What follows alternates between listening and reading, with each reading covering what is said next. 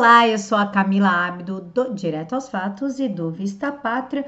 E você que sabe que o fim da delação premiada se deu pelo fim da prisão em segunda instância, então a culpa não é do Jair Bolsonaro e sim do STF, seja muito bem-vindo. Você que sabe que caso Jair Bolsonaro consiga estruturar o partido Aliança pelo Brasil e ainda colocar candidatos para concorrer em 2020, não terá acesso ao fundo eleitoral. Seja muito bem-vindo. E você que está vendo a Joyce Hassel mandando todos os tipos de chilique por causa do fundo eleitoral aprovado de 2 bilhões, que é sobre esse fundo que vamos conversar hoje, mas ela não conta para ninguém que ela pegou 100 mil reais do fundo eleitoral do PSL em 2018 para concorrer. Seja muito bem-vindo e vamos conversar sobre o fundão eleitoral. Ai, meu Deus do céu, vetar o fundão, vai dar impeachment, não vai dar impeachment? Oh, meu Deus, o que está acontecendo? O coitado do nosso presidente está enroscado? Sim, ele está enroscado e nós vamos entender por quê. A lei orçamentária, ela obriga a destinação de recursos para o fundo eleitoral e determina um valor mínimo para isso.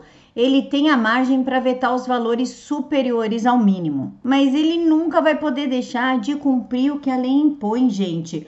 O LOA, a Lei Orçamentária Anual, não modifica a lei orçamentária. Então, o que está sancionado é o orçamento de 2020 aprovado pelo Congresso, tanto que o nosso presidente vetou o real fundo, que seria de 3 bilhões e meio, e deixou por 2 bilhões. Esse orçamento é aquele que foi aprovado pelo Congresso Nacional em 2019 não tem como o presidente brigar com o Congresso, sem dispor com o Congresso. Existe harmonia entre os três poderes e ele é obrigado a respeitar isso. Se ele não respeitar, ele se torna ditador. E não havendo respeito, há sérios problemas institucionais e aí o exército domina. E aí a gente precisa ver realmente quem que vai assumir no lugar de Jair Bolsonaro, caso o exército é, assuma o controle, se houver briga e desarmonia entre os três poderes e a gente não pode esquecer que o Mourão tem uma veia bem progressista. Mas voltando aqui às informações, o orçamento aprovado em 2019, como todo orçamento, lei orçamentária anual, destina um certo valor para determinadas áreas, educação, saúde, segurança, blá blá blá blá. Então, para o fundão também é destinado, é obrigatório por lei, tá lá no TSE o Jair Bolsonaro não tem como afrontar isso. O que ele conseguiu afrontar foi deixar o mínimo deste fundão, que é de 2 bilhões. Para quem não sabe, o fundão eleitoral é uma lei, chama Fundo Especial de Financiamento de Campanha, FEFC, conhecido como fundão, e foi uma lei sancionada pelo Michel Temer, que é o número 13.487, e ela foi sancionada em 6 de outubro de 2017.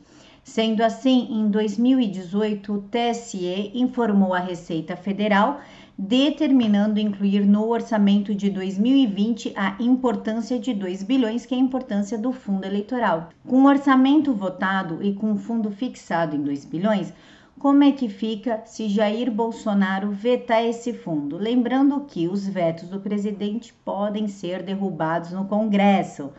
Vai, mas vamos fingir o que, que acontece se o Jair presidente vetar esse fundo. Leiam comigo o artigo 85. Artigo 85. São crimes de responsabilidade os atos do presidente da República que atentem contra a Constituição Federal e especialmente contra a existência da União, o livre exercício do poder legislativo, do poder judiciário e do poder público e dos poderes constitucionais das unidades da Federação o exercício dos direitos políticos individuais e sociais, a segurança interna do país, a probidade na administração, a lei orçamentária, o cumprimento das leis e das decisões judiciais. Parágrafo único.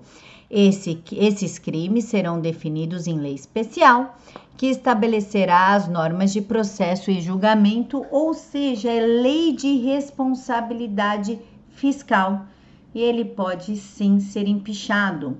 Vamos confiar mais em Jair Messias Bolsonaro. Deixa eu contar uma coisa aqui para vocês. Eu faço graduação de ciências políticas, tá? e eu não tenho ainda a capacidade, a, o escopo para julgar cada ação do presidente. Embora seja clichê falar que política é um xadrez, é porque nós temos que tomar muito cuidado com o passo que damos para que não prejudique todo o resto. Qual que é a nossa responsabilidade nisso? Eleger pessoas que prestem, não eleger mais Joyces. Quando eu falava da Joyce, que a Joyce não era uma boa coisa, aí eu tinha gente que vinha aqui nos comentários: a Joyce tá com Bolsonaro. Joyce é Bolsonaro de saias. Eu falava: não é, Joyce é Dória. Quem conhece sabe. Eu e outros analistas alertamos contra a Joyce. Vinham brigar com a gente. O que que aconteceu? Joyce nunca foi Bolsonaro, não só ela, avisei do Bibiano também. Ah, você está, como é que falaram para mim? Você está querendo desestabilizar a campanha. Você é infiltrada? Não, mas eu estava lá, estava vendo o que estava acontecendo e quis alertar vocês. Jair Bolsonaro estava internado e Bibiano, não só Bibiano, como Daiane Pimentel e Julian Lemos lá na Bahia, estavam pintando e bordando.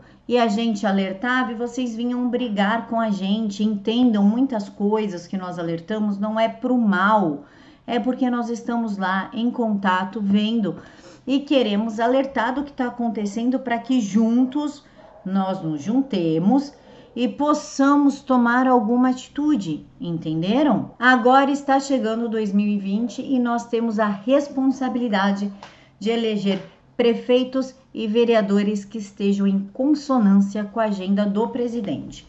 Como saber isso? Não adianta o cara chegar aqui e falar assim: não, porque eu sou a favor da prisão em segunda instância. Porque eu quero Lula na cadeia. Porque eu sou contra o fundo eleitoral.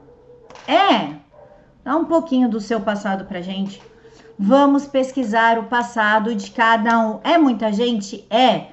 Se eu pudesse, eu daria espaço para todos, entrevistaria todos, de todos, do, do Brasil inteiro, com certeza.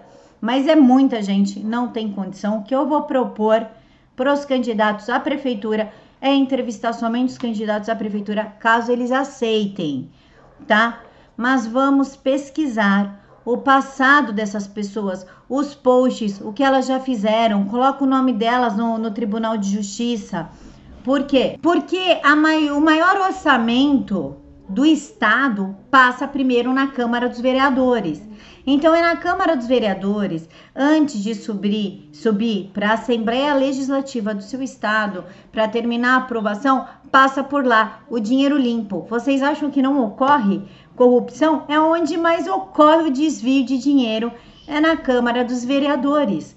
Por isso que nós temos que estar muito atentos em quem nós vamos votar para colocar lá na Câmara, tá bom, gente?